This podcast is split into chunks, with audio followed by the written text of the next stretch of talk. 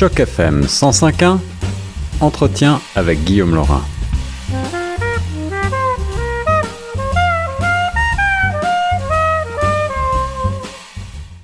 Vous écoutez Choc FM 105.1, ici Guillaume Laurent et j'ai le plaisir de rejoindre désormais notre spécialiste des États-Unis, le professeur Norman Cornett, pour revenir sur ce qui devait être le grand coup de lancement de la campagne présidentielle de Donald Trump, son rallye de Tulsa qui a été marqué par un certain nombre de ratés. Professeur Cornett, bonjour. Bonjour, monsieur Laurent. Tout d'abord, pour commencer, professeur, on, a beaucoup parlé euh, du choix de cette ville euh, de Tulsa et on a beaucoup critiqué euh, Donald Trump et son équipe pour avoir choisi une ville forte, symbolique en matière de lutte contre les discriminations pour la minorité afro-américaine. Qu'en est-il pour vous? Mais dans un premier temps, il faut croire que l'équipe euh, de Donald Trump a fait fi de l'histoire particulière euh, de Tulsa, euh, évidemment avec des émeutes et l'assassinat autour de 300 Afro-Américains en 1921. De plus, ont-ils fait fi de June, Juneteenth, euh, qui est tombé le 19 juin? Alors, Juneteenth, c'est la date où on a annoncé la libération des esclaves, des, derniers esclaves des États-Unis, c'est-à-dire ceux et celles du Texas, euh, donc et dont il y avait à peu près 200 50 milliers d'esclaves qui attendaient deux ans après le Emancipation Proclamation la confirmation qu'ils étaient bel et bien libres. Euh, l'affranchissement euh, de, de, cette population. Oui, alors Donald Trump semblait ignorer cet anniversaire. Est-ce qu'il s'agit véritablement, à votre sens, euh, d'un oubli ou est-ce que c'est une volonté délibérée de la part de Trump et de son équipe? Mais c'est certain que le, les guerres culturelles, euh, c'est le dynamisme de Donald Trump. Il, il les suscite très exprès pour enflammer les foules. Et c'est ce qu'il compte faire, c'est ce qu'il comptait faire à Tulsa. Si on se fie à, ce qu'il disait vis-à-vis euh, les émeutes et le, vandalisme des statues, des monuments, le nom des États de la euh, sécession, donc, il faisait appel à, tout euh, l'héritage et le patrimoine de la guerre civile américaine. Euh, mais, il y avait, mais il y avait des raisons très stratégiques dans le choix de Tulsa, qui n'est pas, et je rappelle à l'auditoire de Choc FM, qui n'est pas la capitale euh, de l'Oklahoma. Tulsa, c'est dans le nord-est de l'Oklahoma. Et ça, c'est très important. D'abord, pourquoi l'Oklahoma? Dans un premier temps, Trump, en 2016, avait remporté euh, cet État républicain depuis 1952. Eh bien, il avait gagné 65,32 des votes. Eh Alors, c'est énorme comme avantage. Euh, et donc, ça, c'était une des raisons. Pourquoi l'Oklahoma L'autre raison, euh, Monsieur Laurent, c'est le, le, positionnement géopolitique de l'Oklahoma. Dans un premier temps, l'Oklahoma, puisqu'on parle de Juneteenth et des Afro-Américains du Texas, eh bien, une, ils ont euh, cet État partage une très grande frontière avec l'État du Texas, donc un, un, État sécessionniste. Donc il y a ce lien avec le Sud. Il est en quelque sorte, il fait le pont et de plus, il, il allonge euh, l'État de l'Arkansas. Et l'Arkansas, c'est un aussi un château fort euh, de, euh, des républicains, mais surtout des partisans de Donald Trump, mhm. et qui plus est le sénateur Tom Cotton de l'Arkansas, et justement, le, à toute fin pratique, le dauphin de Donald Trump dans le Sénat. Hmm. Donc ça, ça, il faut le souligner. Et quand on quand on s'aperçoit de, l'évolution dans cette région clé, plaque tournante entre le sud et le Midwest, eh bien là, on se rend compte à quel point il y a Donald Trump mise euh, cette région, mais euh, qui est qui est primordiale. Parce que rappelons-nous que l'Arkansas, c'était justement le château fort autrefois des démocrates et spécifiquement d'un jeune couple du nom de Bill et Hillary Clinton, dont il était gouverneur. Elle était Hillary Clinton, la première dame de l'Arkansas. Donc, et avec et dès, dès là, alors qu'il était gouverneur et qu'elle était elle très impliquée dans des transactions immobilières, il y avait des questions euh, douteuses et des, des scandales. alors, et là maintenant, c'est devenu tellement rouge, tellement républicain, qui est un des, des commentateurs, mais euh, constamment sur le, le, réseau Fox News, c'est nul autre que Mike Huckabee, l'ancien gouverneur de, de l'Arkansas, et, et, et, donc euh, et, et, on voit et qui est un des plus grands porte-parole pour la cause de Donald Trump. Alors on allonge des gens qui étaient dans l'Arkansas avaient la possibilité de se rendre euh, facilement à Tulsa, mais qui plus est, vous avez cette frontière avec le Kansas, avec le Colorado, avec le Nouveau-Mexique, et, et donc il y a le Midwest. Donc pourquoi l'Oklahoma? Parce que justement l'Oklahoma l'Oklahoma le pont entre le sud et le Midwest, les deux régions les plus importantes. Mais sur le plan, on croyait que c'est comme vous l'avez dit au début de l'entrevue, on croyait qu'on allait commencer cette campagne avec un coup de barre, mais c'était plutôt un pétard mouillé. oui, en effet. Alors euh, voilà, pour la comparaison, euh, euh, est-ce qu'il faut comprendre, professeur Cornette, vous êtes vous-même universitaire, vous, vous nous avez rappelé l'histoire américaine et vous êtes vous-même américain. on a un peu l'impression que Donald Trump, et vous le disiez en, en préambule, jouait la carte ici de la provocation en plein mouvement de contestation antiraciste. Est-ce que ça veut dire qu'il a mésestimé l'opinion publique américaine? Et que finalement on est en train d'assister à un tournant? Oui, c'est certain. Et d'ailleurs, l'ancien secrétaire de la Défense, le général Mattis, a dit que Donald Trump est le premier président de sa vie qui ne cherche pas à unir les Américains, mais plutôt à les diviser pour gagner une élection. Il est prêt à... et d'ailleurs, Donald Trump ne prétend pas et ça, c'est du jamais vu. Il ne prétend pas être le président de tous les Américains, mais mhm. de ceux et celles qui votent pour lui et qui le soutiennent. Et d'ailleurs, si vous regardez les, photos qui sont euh, des évidences, d'ailleurs la prédominance des Blancs lors de ce rassemblement qui n'a même pas su réunir 6200 personnes, même pas, alors alors que euh, facilement on, accueille 19 200 euh, et qui plus est, on avait tellement mal vu, mal ciblé euh, cette ce lancement de la campagne qu'on a érigé une estrade énorme et euh, Mike Pence, le vice-président, et Donald Trump allaient prendre la parole à l'extérieur mais il n'y avait personne à l'extérieur. Alors Donald Trump euh, s'en est pris comme d'habitude un petit peu euh, comme pour sa précédente campagne finalement à ses cibles favorites, mais puisqu'il a un bilan à défendre, qu'est-ce que vous pensez de son discours de samedi dernier?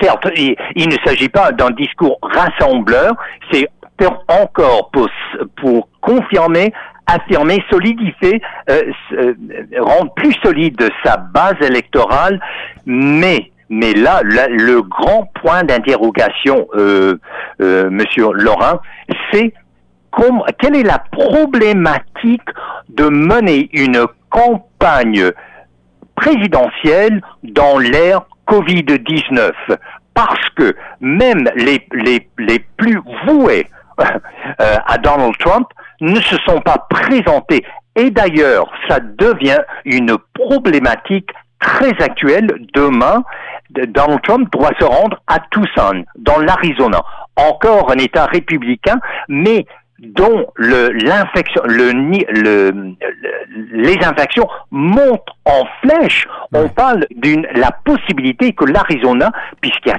tellement de résidences pour les aînés dans l'État de l'Arizona, devient un épicentre de la Covid-19. Et, et, et là, euh, ce qui est également très très important, aujourd'hui même, croyez-le ou non, le maire de Miami, or, la Floride, c'est l'État le troisième plus important dans une élection présidentielle. On ne peut pas gagner la Maison Blanche sans gagner la Floride.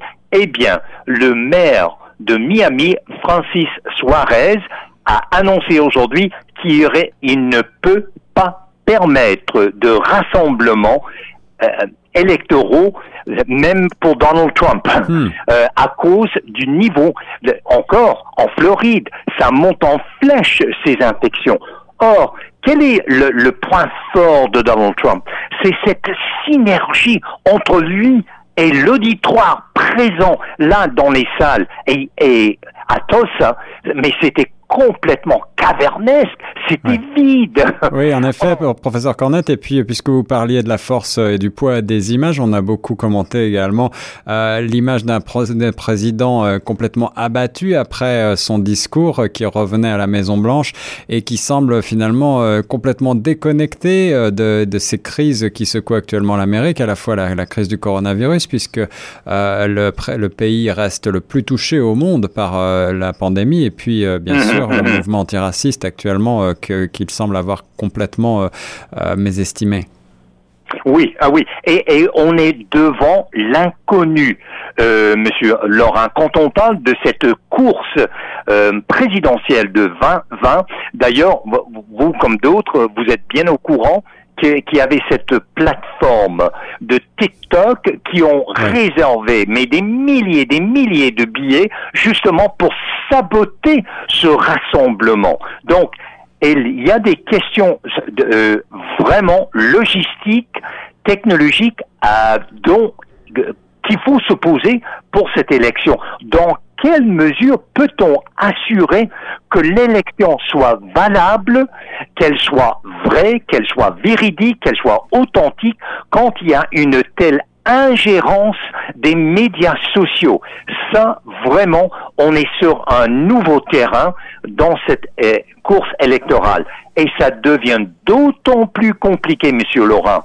La gouverneure démocrate du Michigan, une, euh, ce qui est un autre État absolument essentiel.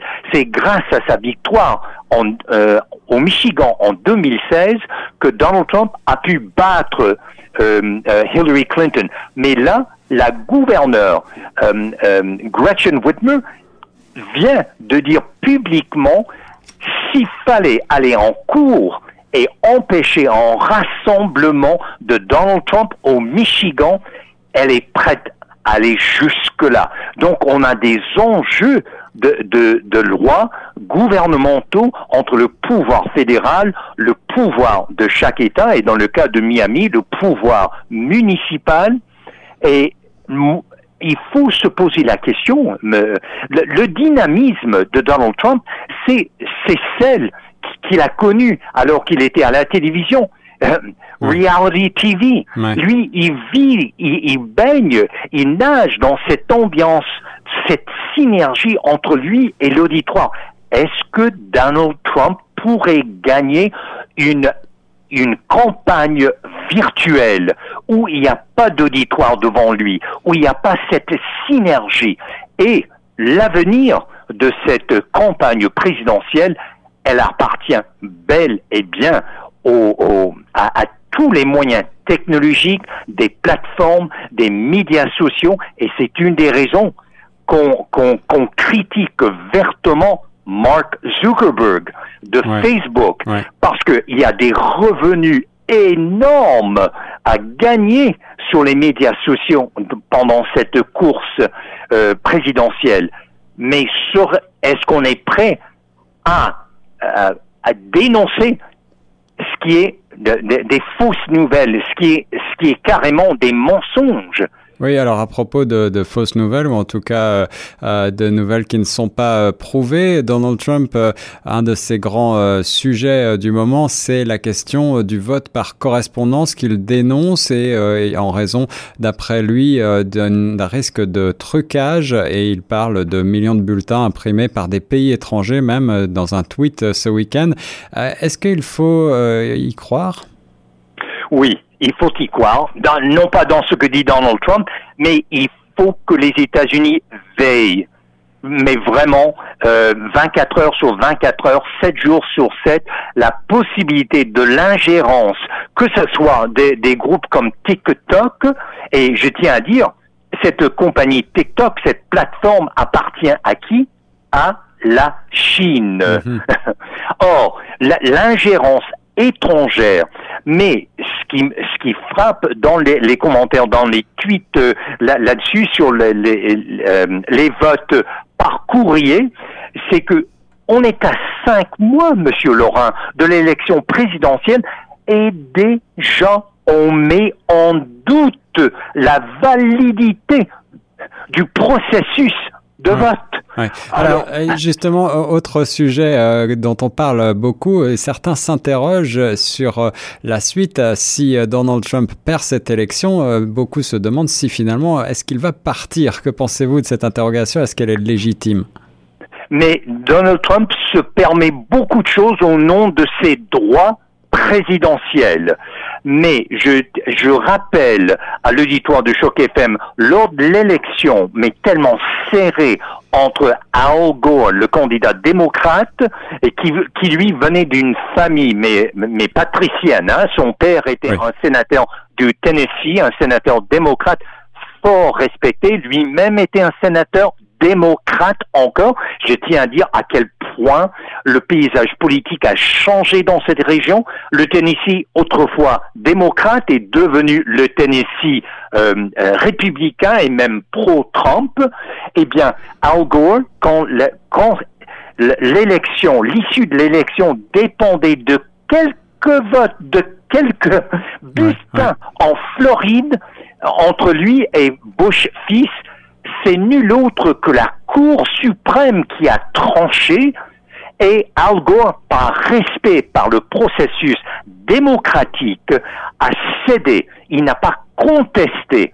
Mais mhm. on, on voit très bien qu'avec son procureur général William Barr, qui est prêt à tout faire pour défendre le droit exécutif présidentiel, parce que c'est une doctrine, le, le, le, le, droit euh, exécutif, qui, qui connaît pratiquement pas de mesures.